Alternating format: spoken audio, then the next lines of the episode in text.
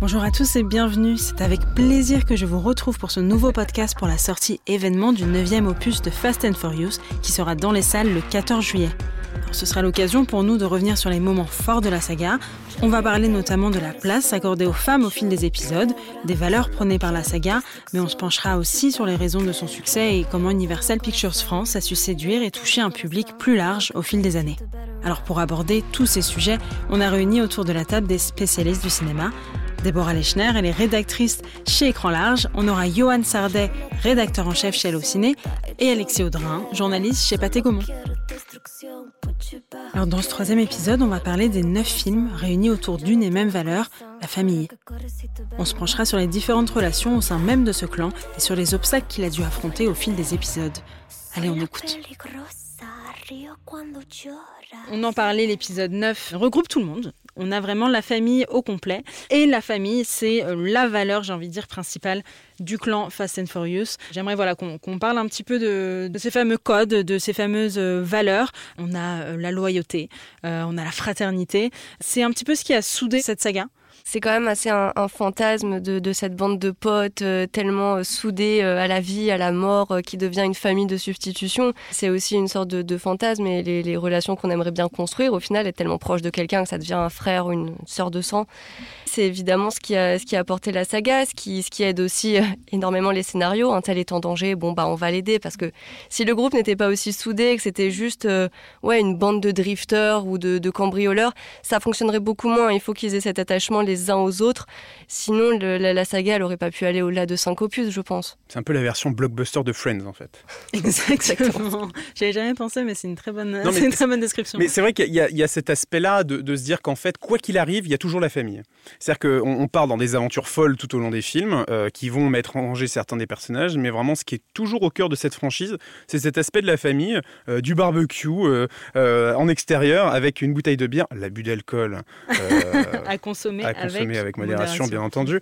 Euh, mais il y a toujours ces valeurs-là. En fait, c'est un peu comme le, je retourne sur Astérix, mais le banquet final euh, en fin d'épisode. Du côté, voilà, on se pose autour d'une grande table, on chante, on mange, on célèbre euh, la vie. Bah, c'est pareil avec Fast and Furious, sauf que c'est une marque de bière que je ne citerai pas et un bon barbecue. Mais c'est vrai que ta, ta métaphore du banquet d'Astérix, c'est très bien vu. Non, mais parce que c'est vrai, en fait, chaque épisode d'Astérix, au-delà de ce qui se passe dans l'épisode, on a à peu près le même début et la même fin, et en fait, on, on retrouve nos petits, quoi. on, est, on est dans un, dans, dans, un espace où on est à l'aise, on sait que ça va bien démarrer, ça va bien finir. C'est le contrat de confiance. Voilà, il va se passer des trucs au milieu. Et, la famille, la famille Toretto euh, fait partie de ce contrat de confiance. Si on regarde, c'est que le, donc le premier Fast and Furious met ses bases là. Dans le 2, il n'y a pas Vin Diesel, et ben il manque un truc pour les gens. Le, le c'est un spectacle hyper bien emballé, mmh. euh, signé John Singleton, il y a la cascade sur le bateau, tout va bien, il y a Eva Mendes, tout va bien. Ça marche. Voilà, mais il, manque quelque chose. Le 3, en fait, il n'y a plus que les voitures. Ouais, en fait, le 3, c'est presque un spin-off qui permet juste d'introduire euh, des personnages, en fait. Et donc, en fait, il n'y a que les voitures, on se rend compte que non, ça marche pas. Et dans le 4, et moi, je me souviens de cette, euh, cette tagline sur l'affiche qui était absolument géniale, c'était nouveau modèle, pièce d'origine. Et de dire, en fait, on vous, on vous remet les vrais. On vous remet et en fait, la famille, elle est à nouveau réunie, notamment le, le, quatuor, parce qu'on parle évidemment beaucoup des deux messieurs, mais il y a euh, Michel Rodriguez et Jordana Brewster qui, qui, forment aussi cette famille. Et en fait, à partir du moment où ils disent, OK, on reprend les choses en main, on reboot à partir du 4, et en fait, on remet la famille au centre, il y aura des bagnoles, il y aura des explosions, mais il y aura la famille. Et en fait, on se rend compte que le cœur de Fast and Furious, c'est vraiment là. Je pense que ça touche un public euh, plus large. Je, m'adresse à toi, euh, Déborah, je ne sais pas si c'est aussi ton cas. On a tendance à, alors c'est un cliché, mais c'est un cliché parfois vérifié. Les voitures, ça intéresse plus les garçons parfois que, que les femmes. Euh, et, ça touche aussi le fait d'avoir ces moments de cohésion, de famille et des valeurs euh, euh, universelles. Ça amène aussi un, autre public. Alors, honnêtement, je pense pas. Ah ouais? Je pense vraiment pas que ce soit les, quelques petites scènes comme ça, familiales, qui, amènent un, public plus féminin ou plus mature. Non, après, euh, c'est vrai que les, premiers étaient très voilà, dans les rodéos urbains, euh, avec euh, les filles en maillot de bain sur le côté, mais au final, Fast and Furious, c'est jamais un film qui s'est penché véritablement sur la mécanique de façon très pointue, très précise, qui lance des grands noms de moteurs, des, de, voitures. Ça, reste quelque chose qui, au fond, même si tu t'y connais pas, même si t'es pas la cible, ça reste accessible. Mhm. Et à partir du moment où juste tu aimes bien l'action, euh, tu, rentres dans la franchise, tu aimes bien l'action euh, décomplexée, tu aimes bien le, grand n'importe quoi sur autoroute, tu aimes les choses qui explosent, ça ira. On parle aussi de, beaucoup plus de, choses, on rentre dans la vie privée euh, des personnages. Je pense que c'est ce qui fait tenir aussi euh, l'histoire et ce qui fait tenir la saga, il me semble. Et puis il faut pas oublier que Dom et Letty, euh, c'est une des longévités les plus longues de l'histoire du cinéma pour un couple. Hein. On est sur 9 films, 20 ans. elle est morte au milieu quand même. Hein. oui, mais elle, est, revenue. il est allé avec Elena quand même au milieu. Oui, mais elle est revenue. on oublie ça, c'est pas grave. C'est vraiment intéressant aussi de, de, se dire que hum, on maintient ce, ce, cœur-là de, de, la famille justement pour, pour revenir là-dessus. Et puis même ce qui est intéressant avec le neuvième épisode, c'est qu'on va en jouer à une nouvelle échelle puisque l'antagoniste, c'est le frère caché. Donc il y a un truc qui vient remettre tout en question. Alors forcément, c'est encore une grosse ficelle. On sort un, mm. personnage avec un acteur qu'on n'avait jamais vu avant, jamais entendu parler. Euh, mais c'est ça qui est aussi intéressant de, cette espèce de bac à sable où on cherche à chaque fois des, nouvelles portes euh, et, on fait des nouvelles constructions et, on en arrive à cet antagoniste qui est aujourd'hui le frère de, de Dom. Voilà, peut-être plus que les, les, repas de famille et les scènes ensemble, c'est plus les relations et la façon dont ils vont construire les relations qui peut euh, élargir un petit peu le public, je pense. Mais après, les scènes de barbecue, elles sont sympas, mais je, je pense pas que ce soit ces quelques scènes qui fassent vraiment la différence. Mais, mais, c'est aussi des. Enfin, ce que tu viens de dire, c'est quelque chose qui peut, je pense, parler euh, à une nouvelle génération. Je vais pas me lancer dans la sociologie car je ne suis pas sociologue, mais euh, on a quand même une génération qui peut-être rejette un peu la, la famille qu'on a de sang et en fait qui privilégie la famille qu'on se construit. Et en fait, c'est vraiment une saga là-dessus, finalement. C'est, euh, et, et, Dom et Letty sont les euh, matriarches et patriarches d'une famille, euh, d'une famille qu'on a composée soi-même. Donc en fait, c'est, ça qui est important. Et c'est justement ce qu'on voit dans le neuf. On voit bien que les, la relation, enfin pour Vin Diesel en tout cas, pour Dom, la relation avec son frère clairement n'était pas au beau fixe, avec ses parents, on l'imagine. Et donc, il s'est un petit peu créé cette famille de cœur autour. Et je pense que ça parle à énormément de, de, personnes, quoi, pour le coup. Et il y a aussi le, code dont tu parlais. C'est vrai que c'est des, des c'est des brigands, des méchants, des, voilà, des voleurs, mais euh, qui ont un code d'onneur. Voilà, on, voilà, on laisse personne derrière, on, tue personne. Euh, la loyauté, vraiment. Voilà, la, loyauté. Et c'est vrai que je... Vin Diesel a, vraiment voulu mettre ça dès le départ dans le truc de dire oui, c'est normalement c'est le méchant, il y a le policier et puis il y a le, il y a le, il y a le mm. voleur. Mais en fait, c'est un voleur avec un code d'honneur et qui est toujours euh, droit dans ses bottes. Donc il y a la famille de cœur, évidemment, mais il y a, il y a une relation particulière entre Hobbes euh, et sa fille. Alors on, on, le voit dans le 7. Et c'est une relation vraiment qui est hyper transparente qui peut parfois être dérangeante peut-être. Qu'est-ce que vous, vous en pensez? Moi, je suis fan. Ouais, je, je, suis fan. De la, la, séquence, c'est dans le 8, et la, séquence de AK au match de foot. je suis ultra fan. On pourrait en manger 4. Quoi. Enfin, il, fait trois fois leur taille.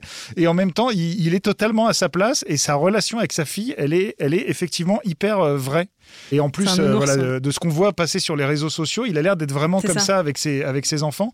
Donc en fait, là, on aperçoit le vrai euh, Dwayne Johnson hors de, du côté badass. Quoi. Et, et, dans Hobbs Show, c'était encore plus creusé, mhm. puisqu'il y a pas mal de scènes, où, notamment une scène dans un diner où il y a Ryan Reynolds qui s'incruste, là, où en fait, on voit la relation avec sa fille qui est hyper mhm. touchante. Effectivement, on le voit sur les réseaux, on voit bah, cette armoire en fait de deux sur deux. Et en fait, c'est un gros nounours avec sa fille, quoi. Donc ça adoucit un petit peu l'image du caractère. Bah, il est à contre-emploi, du coup. Euh, au départ, Dwayne Johnson a été casté euh, complètement dans son emploi, c'est-à-dire un flic euh, inarrêtable, super balèze, qui plie les tables en deux. Et puis là, ça a été vraiment le contre-emploi du non, en fait, c'est ça un cœur tendre, un gros papa poule la taille de ses biscottos, c'est la taille de son cœur. Euh, voilà. Je reprendrai. et donc après, c'est vrai aussi que ça apporte aussi ce côté comique, parce que c'est pas forcément une le genre de choses qu'on attend. Et puis surtout, euh, j'aime bien au cinéma euh, voir des relations entre papa et sa fifi. c'est quelque chose pour le coup qui, là, je pense, est vraiment touchant. C'est cette relation où oui, il est vraiment là à 100% pour sa fille. On ne sait rien de la mère de, de, la petite. Je ne sais pas si plus tard dans la saga, euh, on en entendra parler, mais en tout cas, c'est vrai qu'il est établi comme papa célibataire euh, qui s'occupe euh, de son petit mm. cœur d'amour et c'est mignon. Et, non, j'allais ajouter, sans trop parler du spin-off, mais c'était intéressant aussi de voir que dans, dans Hobbs and Shaw, le retour à la famille était aussi un truc important pour euh, le personnage de Hobbs, c'est-à-dire qu'il y a le dernier tiers du film où il retourne voir sa famille qu'il n'a pas vue depuis plusieurs années, il s'est embrouillé avec son frère, et en fait, euh, on voit que du coup, la, famille est vraiment au cœur des codes. Ouais, mais alors justement, on va en parler tout à l'heure. Donc on a, on a ce code de la famille, et j'ai l'impression qu'elle est de plus en plus soudée aussi au, fil des films parce que les adversaires ne sont pas les mêmes. Est-ce que, est que vous pouvez nous parler parler un petit peu aussi de l'évolution de ses adversaires? Bah, En fait, l'évolution de, des antagonistes de la franchise suivent euh, le, schéma de chacun des films. Donc vraiment, le premier film, un espèce de test. Hein. On, s'aventure dans cette adaptation d'un article euh, publié euh, quelques années auparavant sur des voleurs de, lecteurs DVD. Et puis au fur et à mesure du succès, on, le dit avec l'arrivée de, Justice League à partir du, du, quatrième, enfin à partir du quatrième, il avait déjà travaillé sur le second opus, mais il y a vraiment cette envie de reconstruire la saga. Là, on va avoir des antagonistes de plus en plus fous, de plus en plus euh, euh, présents, et qui ont des plans machiavéliques à n'en plus finir. Et du coup, euh, cette fameuse famille menée par Dom va devoir trouver des stratagèmes pour, pour arriver à ses fins contre ces gens-là. Quoi. Et, donc voilà, je pense vraiment qu'il y, a cette, il y a ce parallèle à faire entre l'ampleur des films et de ce qui va se passer dedans au niveau des cascades, mhm. des thématiques, etc. Et justement, des antagonistes qui deviennent à chaque fois encore plus méchants, avec encore plus de pouvoir. Et cette fois, John Cena avec de très gros bras. ça pourrait pas suivre, sinon c'est sûr qu'une bonne histoire aussi, ça passe par un bon méchant. Et si, les méchants étaient restés au même niveau que dans les premiers films, avec des enjeux toujours plus surdimensionnés, où il faut sauver le monde, ça n'aurait pas fonctionné. Et si le film est dans la démesure complète et assumée, autant y aller jusqu'au bout, autant euh, amener Charlie Theron en cypher, euh, cyber-terroriste. J'ai l'impression que c'est aussi euh, à, partir de l'épisode 5 euh, où vraiment le, clan est, soudé. Euh, on le voit aussi à la fin quand ils ouvrent le fameux coffre-fort. Est-ce que c'est un film qui a, un petit peu fait évoluer la, saga? Bah, C'est surtout que là, il, y a, Hobbs aussi qui a débarqué dans l'équation. Et donc là, il y, a, vraiment le côté fédéral de, leur action. C'est-à-dire ils, ils bossent plus chacun entre eux pour gagner un petit pactole. Là, ils sont carrément aidés par les forces de l'ordre. Presque comme s'il les rejoignait en fait, vu qu'avant c'était uniquement Brian qui avait ce statut-là. Donc oui, leur, arrivée, enfin l'arrivée de Hobbs dans le 5, ensuite euh, dans le 6, voilà, avec un tank, euh, on était obligé d'avoir des, méchants toujours plus surdimensionnés, étant donné que le scénario l'est, que les effets spéciaux que le son, que les cascades le sont, il faut que ce soit un tout, sinon ça ne marcherait pas, il y aurait une dissonance. Mais c'est vrai que le 5 marque une, euh, une rupture, en tout cas la conclusion du 5, parce que le 5 c'est un peu, justement, ils font équipe avec les forces de l'ordre pour la première fois, et c'est une espèce de test pour dire ok, vous allez passer à la mission suivante, et la mission suivante, elle va s'attaquer à un ennemi un peu plus global, euh, là où en fait les différents épisodes, c'était un méchant par épisode, mais qui n'avait pas, de lien entre eux. Dans le 2, c'était un trafiquant de drogue à Miami, dans le 4 aussi, euh, dans le 3, c'était des méchants drifters, après des mm. voleurs de DVD, voilà, tu le disais. mais de, à partir du 6, en fait, c'est là où ça rejoint un peu la dimension d'un James Bond avec euh, le spectre. C'est-à-dire qu'on se dit, ah ouais, il y a une organisation, donc il y, a, y, a, le frère Shaw, après il y a Charlie Theron qui finira par... Enfin, ils sont recrutés par Kurt Russell. On se dit, ah ouais, donc en fait, il y a une espèce de contre-espionnage qui fait appel à des délinquants pour, euh, pour, euh, pour aider la planète. Mm. Et en fait, on n'a toujours pas, euh, donc peut-être qu'il y a la réponse dans le 9, mais toujours pas le, la finalité de qui sont les grands méchants qui tirent les ficelles. Charlie Theron, elle était censée être la méchante du 8, là elle revient dans le 9, mais on ne sait pas s'il y a quelqu'un au-dessus. Dans les spin-offs, on comprend pas bien qui est le méchant. Donc, ça nous tient en haleine. c'est ça qui nous tient en haleine. ça nous tient en haleine. Et il y, a un côté, voilà, crime, crime organisé global qui, qui va au-delà des méchants par épisode. Juste pour, pour faire un, un parallèle, comme tu disais, avec, euh, avec James Bond et Fast and Furious, typiquement les deux épisodes qui sortiront cette année, que ce soit Mourir peut attendre ou Fast and Furious 9, on voit le retour, euh, pas forcément en méchant principal, mais euh, de cette espèce d'ombre qui plane mhm. au-dessus, que ce soit d'un côté Christophe Valls dans Mourir peut attendre, qui va revenir visiblement d'après ce qu'on a vu du film, et Charlize Theron qui revient dans le 9 comme une espèce de menace d'ombre, alors que peut-être que c'est elle qui commandite le tout et que John Cena joue les gros bras à son service. Donc c'est ça qui est hyper intéressant, cette espèce d'univers partagé, comme on le disait tout à l'heure, un peu à la Marvel où on a des méchants on n'a pas encore de Thanos hein, à l'échelle de, Fast and Furious 9, mais il se cache. Il, assis, il attend. Mais, euh, mais c'est ça qui est, hyper intéressant aussi.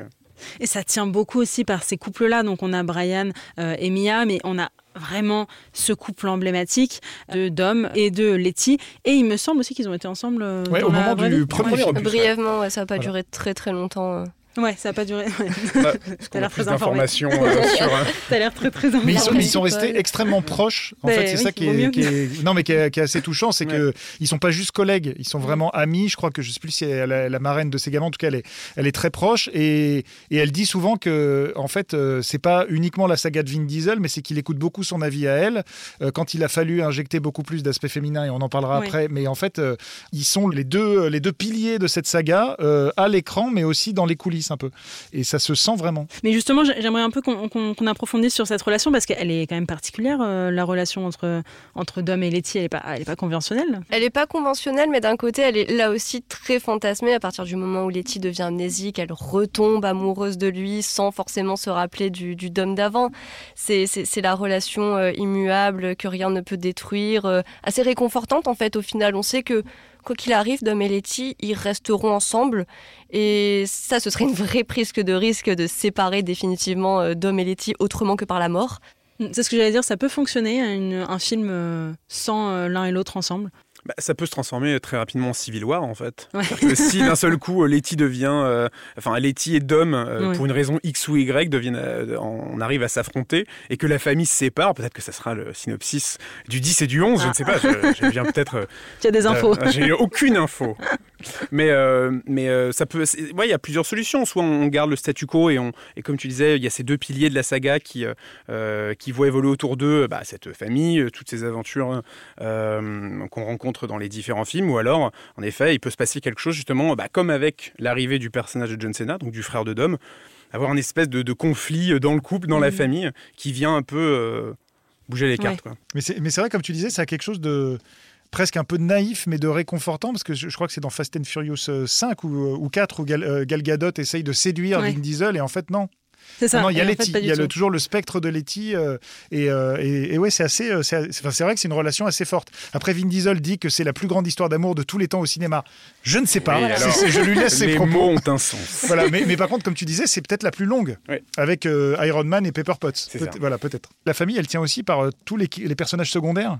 Euh, que ce soit euh, voilà, Ludacris, Tyrese Gibson. Euh, et en fait, je, trouve qu'il y a quelque chose de très réussi dans cette saga que, qui, est, qui est assez dur à réussir en termes de scénario, que moi j'aime beaucoup dans les, les, cinémas des années 80. C'est-à-dire que moi je suis un enfant des années 80, et ce que j'adore dans le cinéma des années 80, c'est ce que j'appelle la caractérisation des personnages, c'est-à-dire qu'en un plan, on sait qui est qui. On mhm. dit ah ouais, lui c'est le rigolo, lui c'est le geek, lui il fait ça, lui c'est le balèze. Breakfast Club quoi. Voilà, non mais ou comme dans Predator, on, on, garde une photo de l'escouade de Predator, on sait qui est qui dans le film.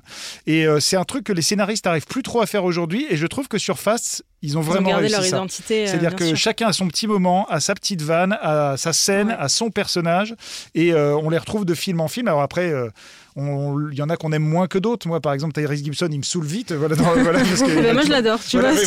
chacun, chacun. mais, en tout cas, ils, ont cette, cette force d'exister et de pas être totalement, comment dire, dans, dans l'ombre de Vin Diesel. Oui, c'est devenu un film choral en fait. Au bout d'un moment, pas forcément sur chaque scène euh, ou même sur chaque film, mais quand on prend la saga, ça devient quand même très vite une saga chorale où, où les différents personnages évoluent et où bah, finalement euh, Hobbs and Shaw ont eu suffisamment d'importance pour avoir leur mm. propre spin-off. Et c'est ce qui peut permettre euh, aux spectateurs néophytes de la saga d'arriver sur n'importe quel épisode et de voir cette espèce de carte postale avec les différents personnages qu'on peut identifier très rapidement et euh, de manière à rentrer dans l'histoire euh, sans problème. Mais justement, ça revient un petit peu sur, sur le fait que dans, il me semble que c'est dans le 5 euh, où on appelle un petit peu tout le monde. C'est au tout début, on va chercher tout le monde dans chaque pays. et c'est Eleven, ouais. Voilà, exactement. Et ça fonctionne mais à merveille. Quoi. C'est vraiment, on se dit, ah ça y est, on peut commencer, la famille est réunie et on y va. Donc en fait, ça, ça ne peut que fonctionner avec ces, ces satellites qui deviennent le noyau dur de l'histoire. C'est exactement ça. J'allais dire satellite, galaxie, Fast and Furious. J'allais tenter une métaphore à la Thomas Pesquet. je vais, je vais, je vais m'arrêter là. Super, bon, parfait. Merci à tous pour votre écoute. On se retrouve très bientôt pour aborder la place des femmes dans l'ensemble de la saga. Et croyez-moi, on a beaucoup de choses à se dire. On compte sur vous.